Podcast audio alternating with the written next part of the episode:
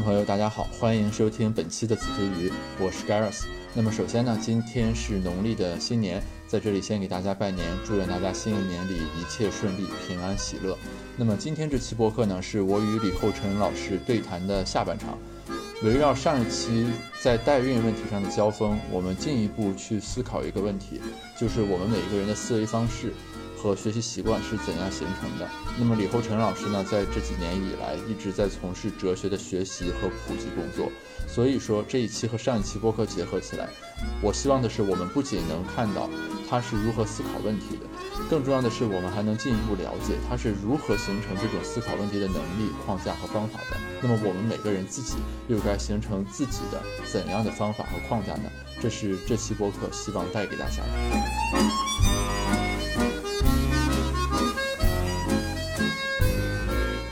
这个你在过去几年有变化吗？呃，我觉得有变化，呃，有挺大变化的。呃，第一啊，我过去就不是一个特别激进主义的人，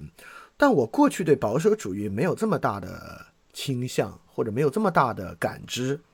这个东西跟，呃，这个东西跟哲学的学习其实是有关系的，因为哲学这个东西吧，它总是想对这个世界啊搞个这个本质性认知啊，就是过去哲学家。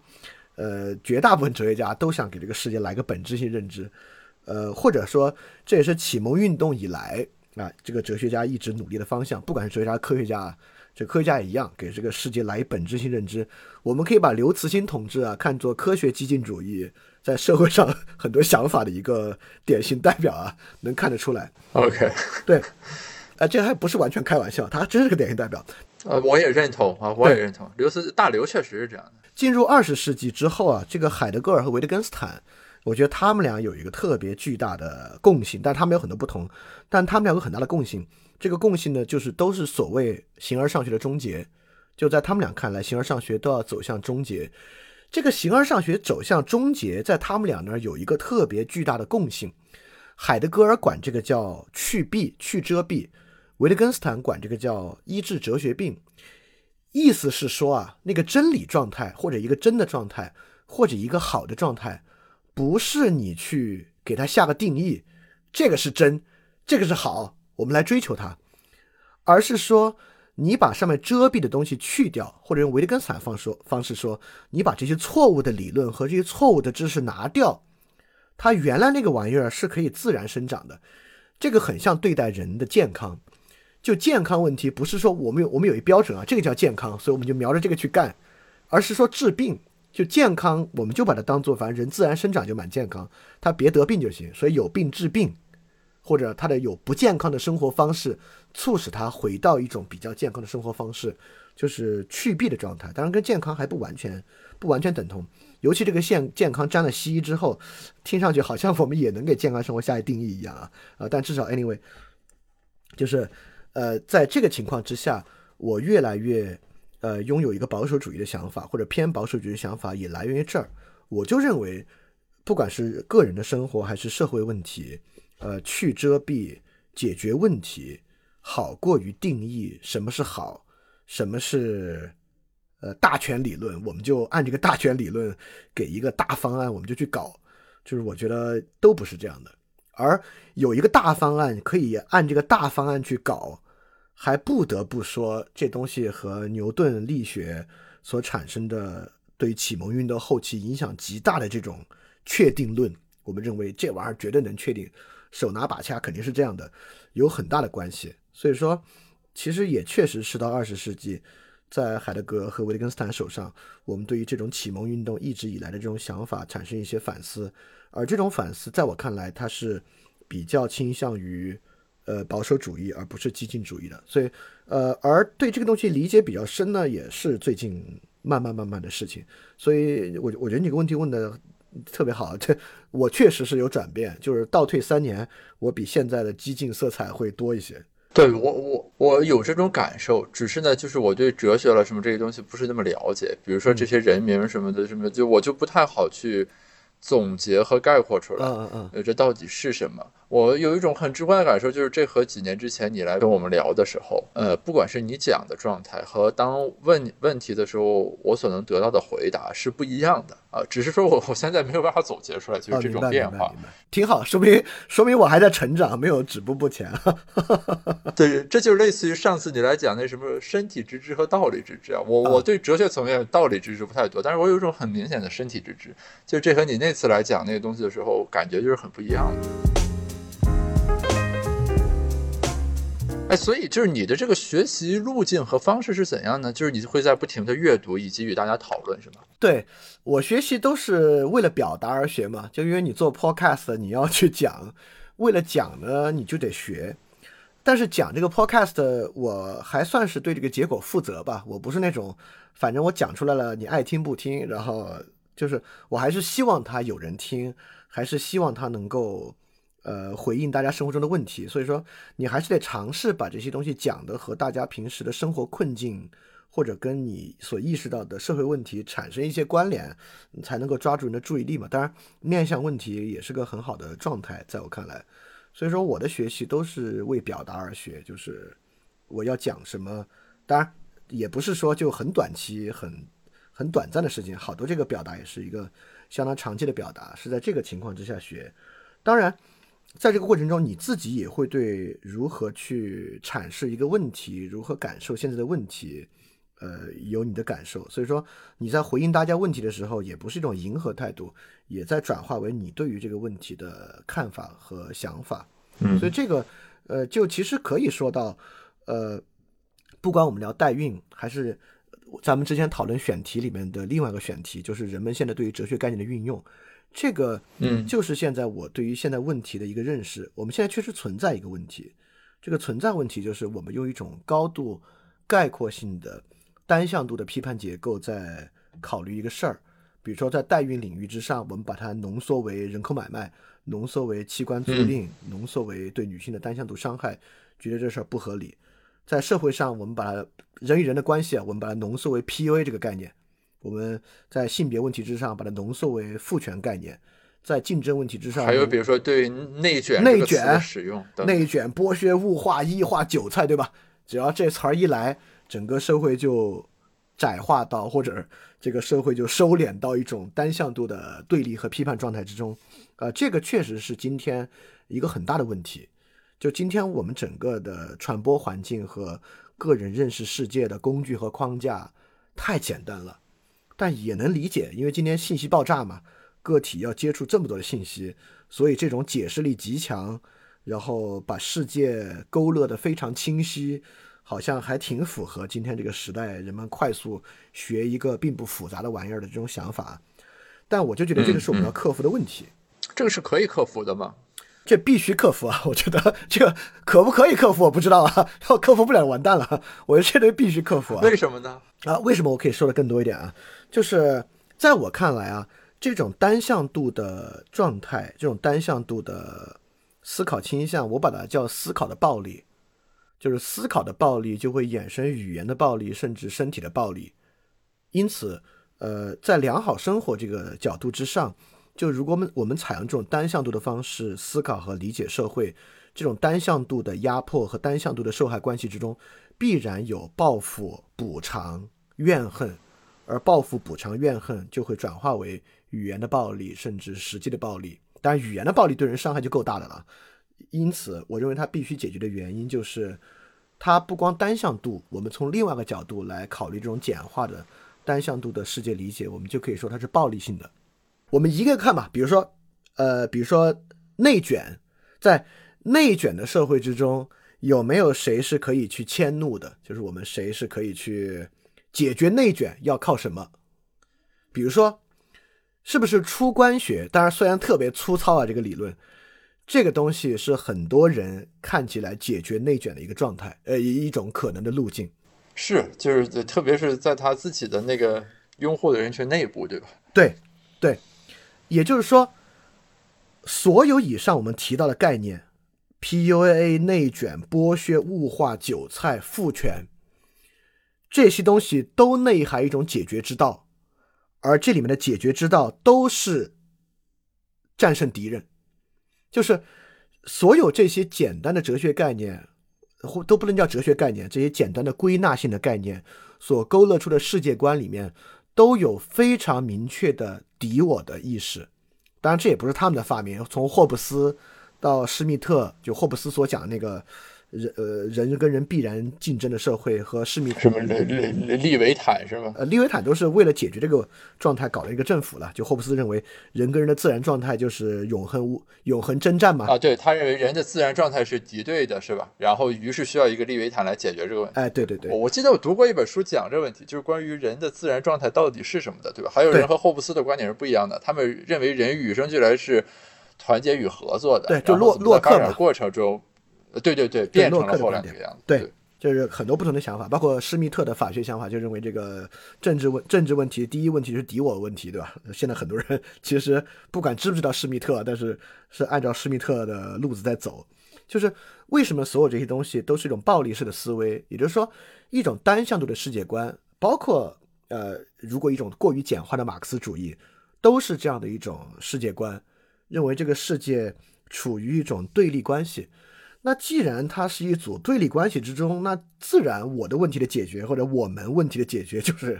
干掉他们或者战胜他们就能行。因此，在这个情况之下，就不存在我们刚才讲的商讨、妥协、解决问题，而变成一种激进的一锅端解决问题。只要给他们都搞定了，我们的问题就自然得到了完整的、完全的解决。那就不是这样的。所以说，这就是我为什么说。这种想法会导致它是一种思考的暴力，进而会导致语言的暴力和行动的暴力的问题。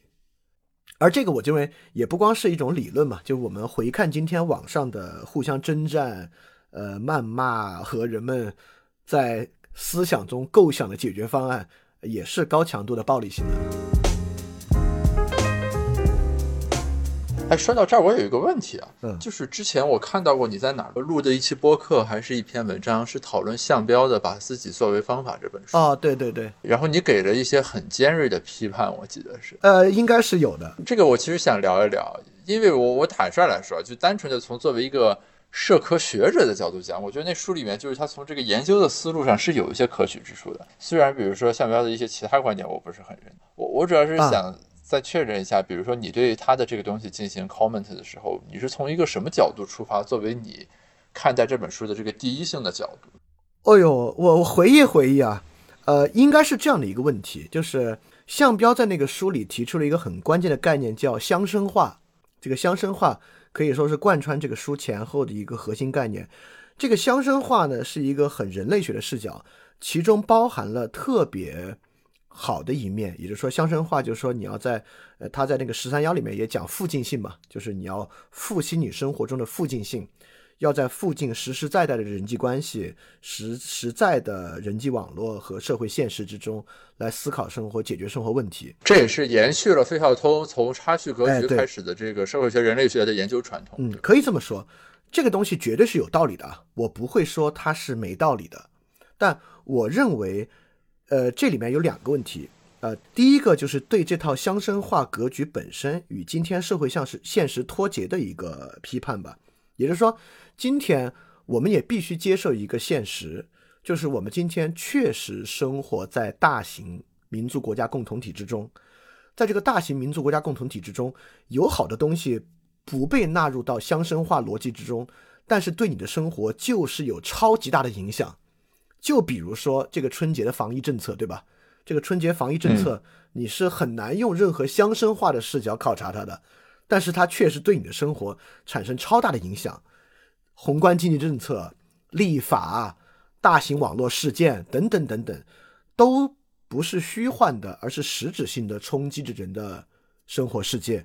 而在今天很多年轻人上，这些东西还是在更大层面之上影响他自己。所以乡绅化的视角就像说这些东西你先不管，你先把它弄开，然后你从你生活的附近性和具体性上来营造你的生活，这个想法是对的。但是我认为想法这个想法认为可以把刚才我们说的那些宏大的东西一口气抛开不管是不可能的，它既不可能也不好。所以说整个这套书的乡绅化逻辑，呃，对于那部分不回应，甚至认为那部分可能没那么重要，你要回过来看乡绅化的这部分，在我看来是第一个，我认为它不太对的地方。这这个我理解，而且我我很认同。对，就是其实就是说，我们任何一个人提出一种研究的思路或者框架的时候，你是有两种不同的可能性来说这个事情的。一种可能性呢，就是你会清晰的认识到，说就这个世界，我有一百种切入方式，然后我以我这个方式切入，你们还有九十九种方式切入，你们切的是什么我不知道，然后我这个方式切进去能看到什么，对吧？我给大家讲出来，这是一种。另一种其实思路，他会认为他还是对于方法或者说这种研究的取向有一种排序和判断，会采取一种围点打援的思路，就是说我把这个抛出来，它要解决这个问题的主要面向，然后我围绕这个再怎么样来 defend 这个东西，于是你们再抛出来一些其他的这个东西。我逐一的进行回应，或者说，呃，这个我们先不讨论，或者说怎么样把它纳入进来，等等等等。其实，对对，项彪在那个书里对于乡绅化这样一个研究思路，或者说解读现实的这个问题的时候，他采用的是后一种的这个方式。对，这其实也就决定了，就是比如说后来我记得在当时什么外卖那个事件，还有什么这个。呃，关于快递员什么种种这个问题的讨论的时候，那个时候向标在公共平台上发生，就显得非常荒谬。对，就比如说他认为这个什么饿了么就该关了，什么就诸如此类的，就是他有一些这种很极端的观点，认为外卖是不创造价值的，诸如此类的。其实这个和他在书里面在研究方法的取向上的这种一定程度上的极端是一脉相承下来的。对，就是说他的那套方法对于宏观问题其实是缺乏理解方法和分析的方法的。对吧？但是今天人的生活必须面临宏观问题。我们今天不是生活在，呃，小小小村社组织中啊，就是，甚至说，今天人要在生活中复兴乡绅化，他首先面对的就是宏观中的问题。那些问题不解决，他都乡绅不起来。对他每天他的谋生都是在那套大系统之中的，他没法乡绅的了啊。这是第一个我对他啊有批判的东西。第二个就是这个书的标题。就是把自己作为方法，就把自己作为方法。向标在里面也提到很多他自己跟这个学术传统他的一些态度。然后这里面呢有很强烈的那种呃，有点像那种批判性思维或者呃独立思考的这种观点，就是把自己作为方法是一种比较广泛的对于其他人研究思路或者既有理论的一种怀疑和批判。但是，呃，在我看来，这个东西当然不是完全没有道理。但是在今天这个时代，我认为。这是一个被我们过度提及和过度思考的一种方式，就是独立思考、批判性思维，对一切保持怀疑。我认为这基本不可能。第一啊，这个想法是个特别笛卡尔的想法，就是笛卡尔那种普遍怀疑，从普遍怀疑里面找到逻辑完备性的，然后把逻辑完备性的作为自己所接受的真理来看待。呃，我认为这基本不可能，就是这也是一个。你看，今天我经常提到人必然在什么什么之中这种想法啊，我我觉得这是一个特别好的思考方式。呃，也是从呃很早很早，不管是孔子和柏拉图、亚里士多德都有。那我也认为人必然生活在传统与他人的想法之中，这也是维特根斯坦对于人教育早期教育的一个看法。你看，我们教育就说啊，要培养孩子的这个独立思考、判断能力。但维特根斯坦不这么想，维特根斯坦认为啊，所谓的这些独立思考和所谓的判断，背后有一大套被给予的外部语境和条件，你其实都是在那套被给定的外部语境和条件之中，才谈得上这些细节的判断等等的，就是那套外部语境和条件也没得反思，也没得去考虑，那套外部语境和条件可以，当然可以反思啊。你基本上一反思就要往虚无主义那儿去，一反思你就觉得啥都没有立足的立场了，什么东西都不必要，干嘛非这样的，干嘛非那样的，你就往虚无主义那儿去了。对我觉得那也不是一个值得去追寻的方法和态度。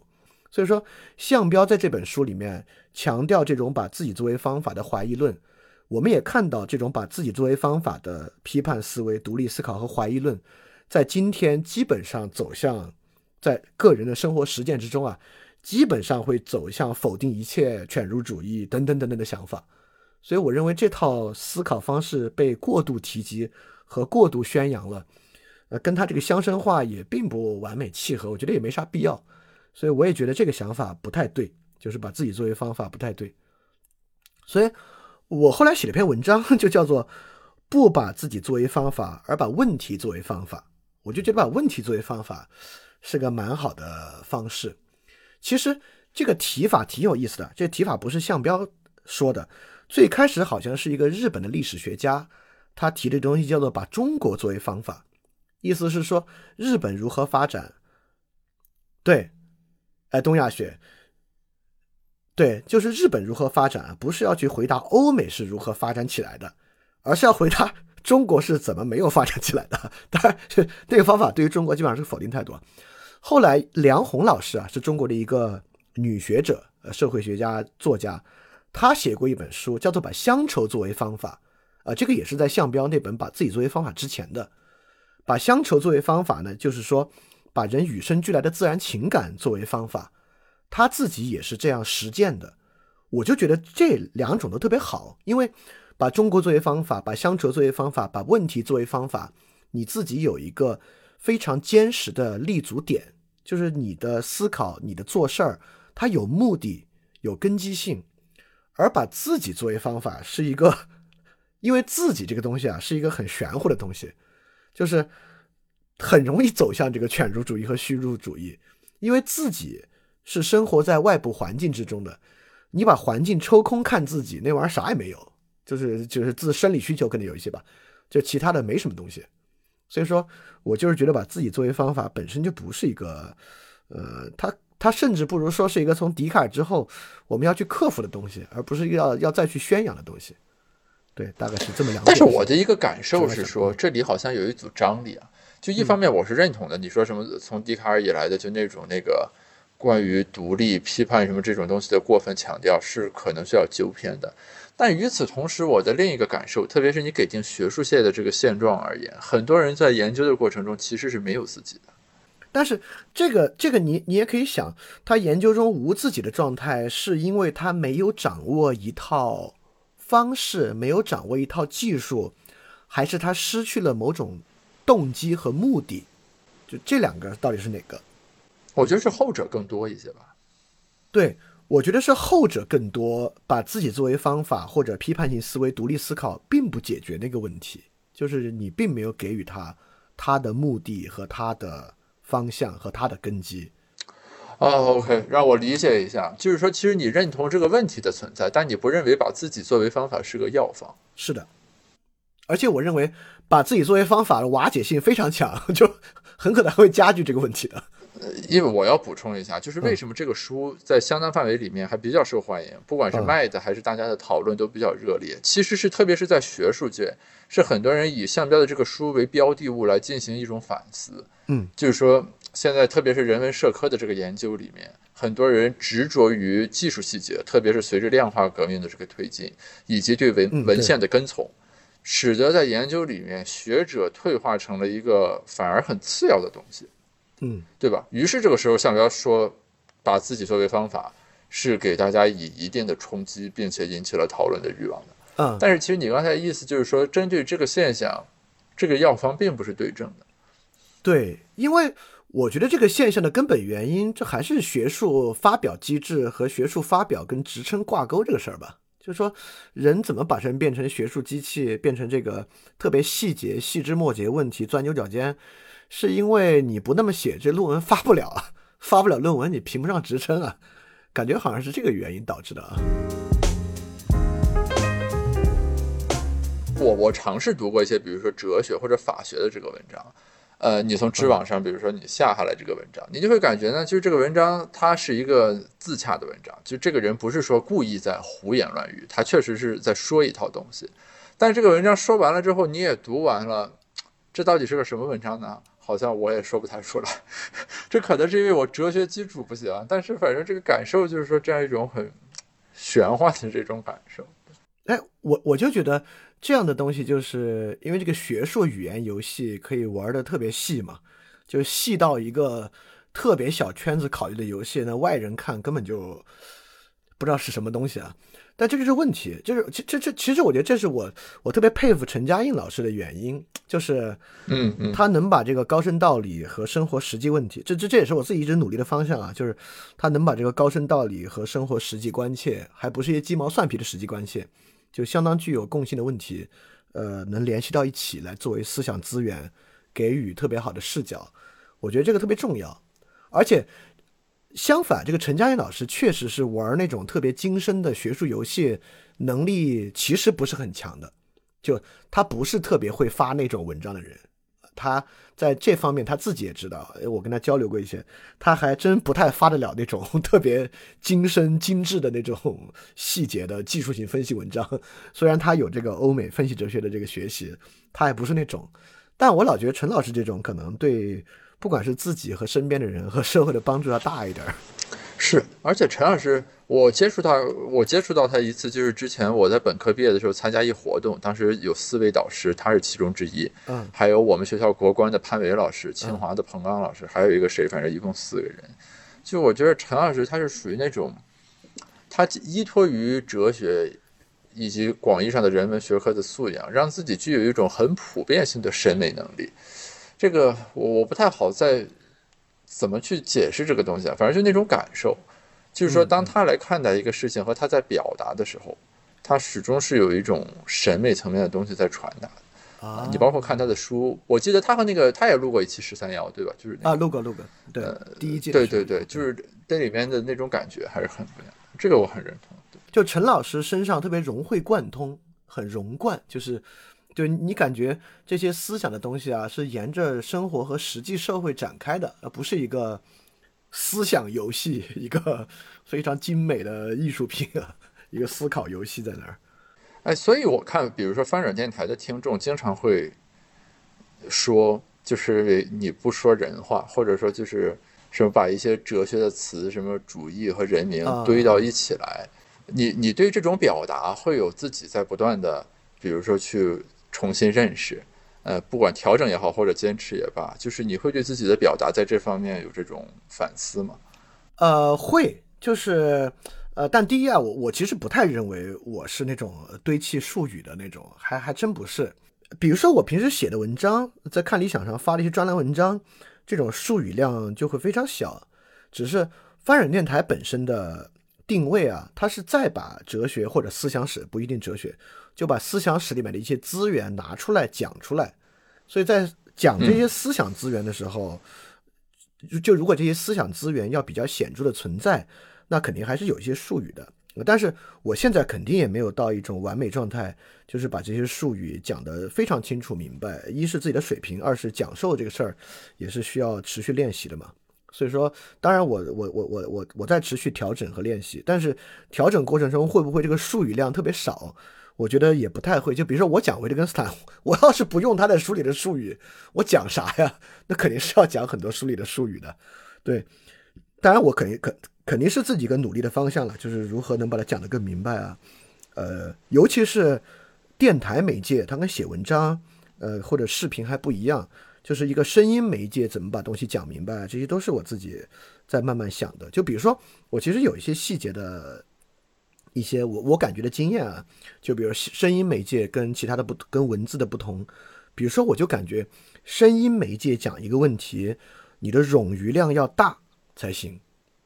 也就是说，假设我是就是你不能太干，那不能如果这个声音音频的东西太干，这个听众是不太能就是消化得了和接收的。对对，说的对。也就是说，所以现在我养成的习惯就是，比如说每讲十五分钟。或者更短的时间，一定要把前面的部分总结一遍。你看啊，刚才我们讲了这个、这个、这个、这个、这个，在这个之下呢，所以现在问题引向了这儿。所以现在我们从这个再往下，然后再过十五分钟，你看啊，今天从头开始我们讲了这个、这个、这个、这个、这个，大概是这样、这样、这样。现在我们这么往下，这里面冗余量比文章大得多，让人们能够把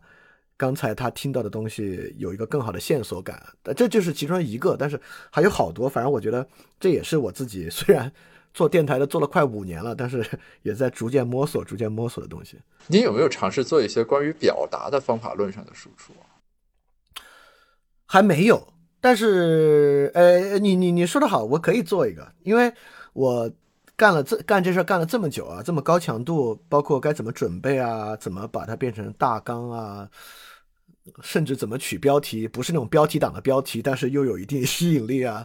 还是有，还是当然效果可能不好啊，看这个经验来讲，但还是有点心得吧，可能。对对，这是纯粹是我个人偏好，是因为我的感受是说，之前我应该听过你讲两到三次，比如说有一次你来讲什么个体，还有你当时所进行的一种自然实验，我记得当时你说你在北京什么住在哪，怎么观察大家在一起的那个状态。对对对对。然后后来一次你是来讲身体之知和道理之知，嗯，然后再到比如说咱今天聊这个问题，我我从观感上来说，我感受到这其中有变化。所以说，其实我很好奇，就是你这里面如果有一些方法论输出的话，我能学的是个什么东西啊？这个其实跟我最近呃一直在思考和可能接下来要做的一些尝试有关系。就接下来我特别想尝试做一些跟语文教育有关的事儿，就就是 literally 我们做语文教育，对语文教育，就特别想做点跟这个语文教育有关的事儿。因为就比如刚刚我们其实说到一个问题啊，我们刚才说因为信息爆炸。所以今天人的想法都比较单向度，这个单向度内部蕴含一种语言暴力，就是我觉得这个问题的解决很大程度上是靠语文教育来解决的，但其实这里面就包含了你刚才讲的语文教育，其实有两个主要方向嘛，一个是如何去读，如何去理解，然后另外一个就是如何表达。OK，我大概理解你这个语文教育指的意思了啊。其实我在想一个类似的问题，只是我是从经济学的角度。啊，哎，你是怎么？我是认为啊，我的基本想法就是说，呃，因为经济学这个学科它接受数理化比较早，然后现在打的也比较透彻，所以我的一个基本预期啊，就是在某种意义上，未来经济学可能会成为一个社会科学导论这样一种